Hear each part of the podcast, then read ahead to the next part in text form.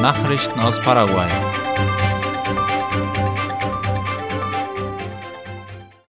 Vier Viehzuchtbetriebe sind Meister in der Produktion von nachhaltigem Fleisch geworden.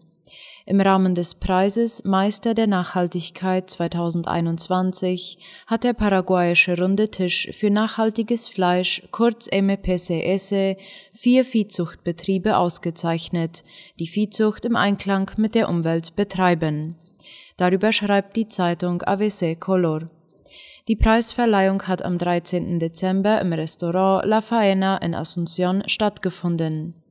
Die Gewinner des diesjährigen Preises sind Andrés Ostertag mit der Estancia Osterland, José Rockenbach mit der Estancia La Amistad, Leo Kauenhoven mit der Estancia Don Leo und Matthias Bergen mit der Estancia Don Vigote. Bei der Vergabe des Preises berücksichtigte die Jury eine Reihe von Nachhaltigkeitsprinzipien und Kriterien, wie zum Beispiel natürliche Ressourcen, Tierschutz, technologische Innovation und wirtschaftliche Effizienz. Mit dem Preis Meister der Nachhaltigkeit werden Einzelpersonen, Unternehmen, Kooperativen und Produktionsverbände belohnt, die nachhaltige Methoden in der Fleischproduktion anwenden und das Selbstbewertungssystem für nachhaltige Viehzucht Sagas mit einer hohen Punktzahl abgeschlossen haben. Die erreichte Sagas-Punktzahl soll die Nachhaltigkeit ihres Produktionsmodells belegen. Der paraguayische Runde Tisch für nachhaltiges Fleisch, MPCS, ist eine Organisation, die alle Mitglieder der Produktionskette von Rindfleisch zusammenbringt.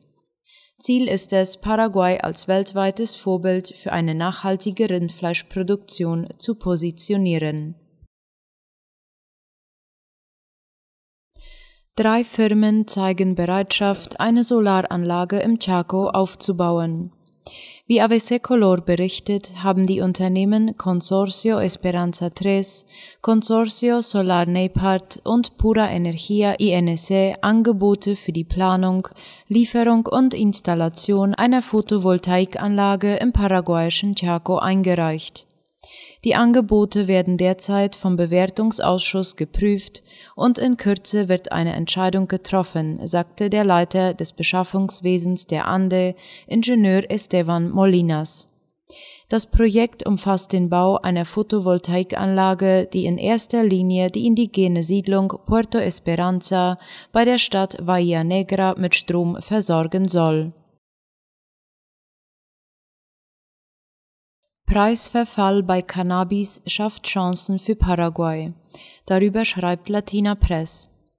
Da sich Cannabis immer mehr wie ein landwirtschaftlicher Rohstoff verhält, findet ein Wettlauf um das beste Anbauklima zu den niedrigsten Kosten statt. In Südamerika kristallisiert sich ein neuer Kandidat heraus, Paraguay.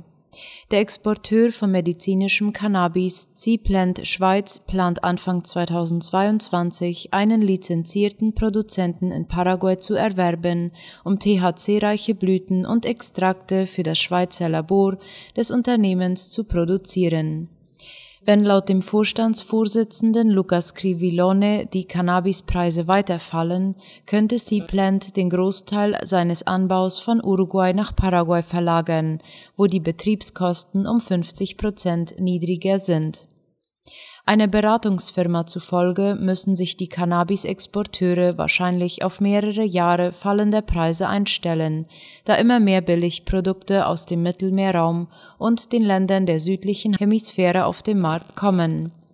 Der Preisdruck könnte mehr Unternehmen dazu veranlassen, nach günstigen Anbaugebieten mit niedrigen Betriebskosten zu suchen ein Beispiel dafür ist Paraguay, das 2017 medizinisches Cannabis legalisiert hat.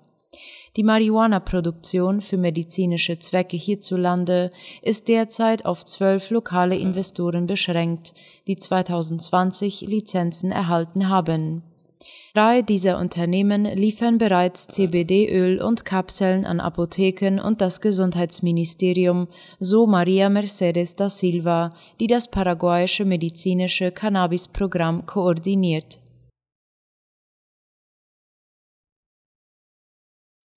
Das Gesundheitsprotokoll wird um zwei Wochen verlängert.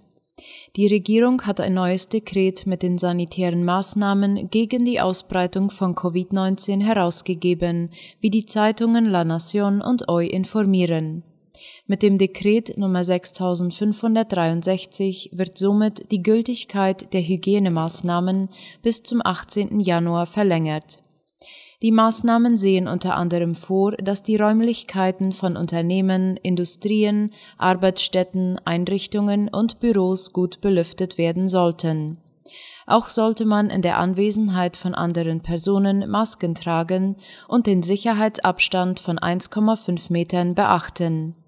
Für gesellschaftliche, kulturelle und Freizeitveranstaltungen gilt ein eigenes Gesundheitsprotokoll des Gesundheitsministeriums, das eine hundertprozentige Aufnahmekapazität vorsieht, unter der Bedingung, dass 80 Prozent der Teilnehmer vollständig gegen Covid-19 geimpft sind ist eine Person nicht geimpft, muss sie einen negativen PCR-Test 72 Stunden zuvor oder einen Antigentest der letzten 24 Stunden vorweisen, um an der Veranstaltung teilnehmen zu können.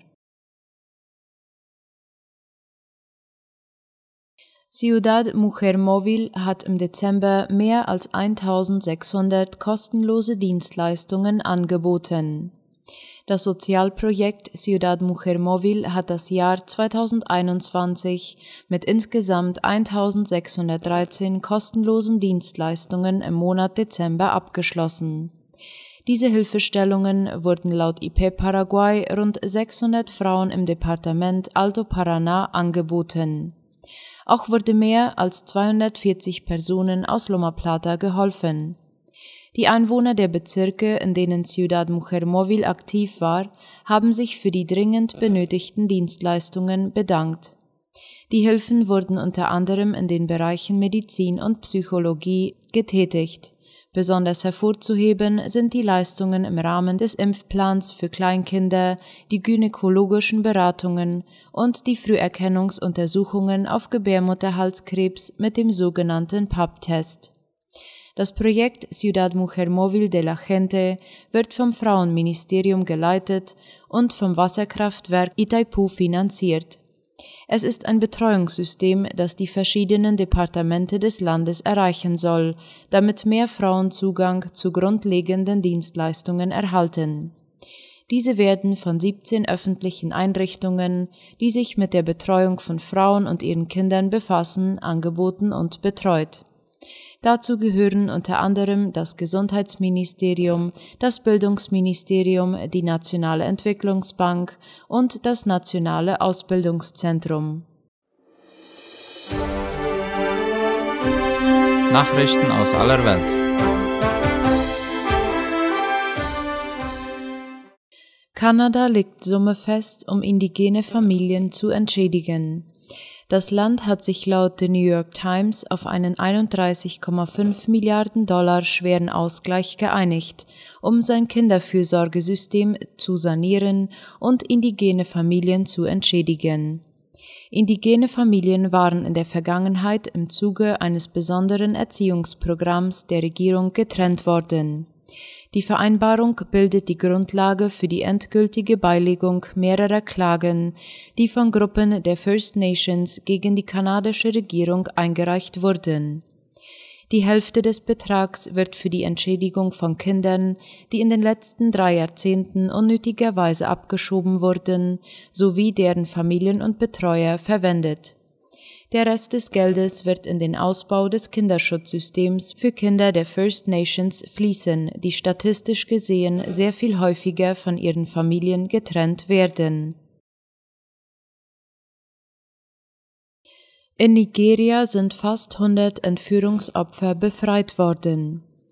Wie der österreichische Rundfunk schreibt, haben in Nigeria Sicherheitskräfte nach Behördenangaben fast 100 Geiseln aus der Gewalt ihrer Entführer befreit. Die Menschen würden derzeit medizinisch versorgt, teilte die Polizei gestern mit. Bei den Geretteten handelte es sich demnach um zwei Gruppen von Menschen, die vor mehr als drei bzw. zwei Monaten im Bundesstaat Samfara im Nordwesten des Landes entführt worden waren. Im Nordwesten und Zentrum Nigerias sind seit Jahren schwer bewaffnete Banden aktiv, die Lokalbanditen genannt werden. Sie überfallen Dörfer, plündern, töten und entführen immer wieder größere Menschengruppen, darunter oftmals auch Schulkinder. El Salvador plant beispiellose Ausgabe von Bitcoin-Anleihen.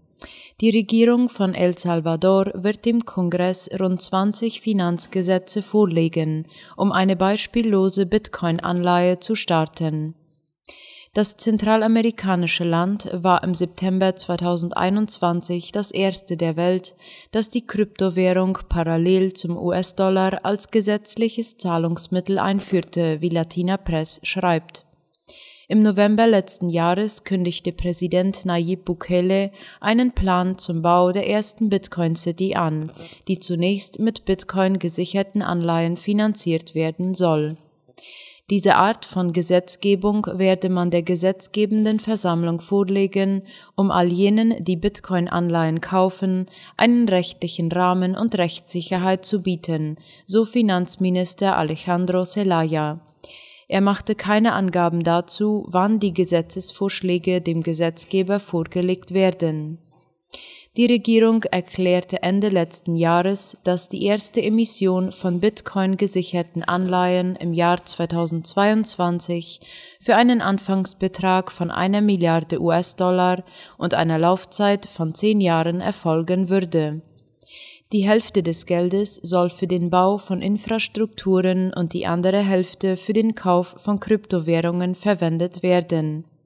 Der Internationale Währungsfonds hat der salvadorianischen Regierung empfohlen, Bitcoin nicht als gesetzliches Zahlungsmittel einzuführen, da seine Volatilität Risiken für die Verbraucher und die Integrität des Finanzsystems des Landes birgt.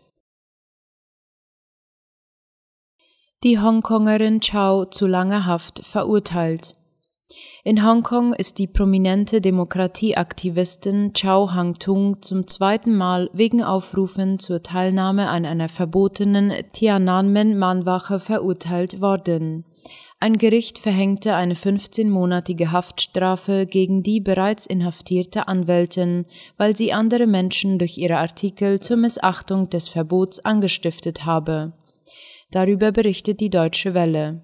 Chao, die sich selbst verteidigte, warf den Gerichten in der chinesischen Sonderverwaltungszone vor, die Behörden dabei zu unterstützen, die Erinnerung an die gewaltsame Niederschlagung der Demokratieproteste 1989 in Peking zu tilgen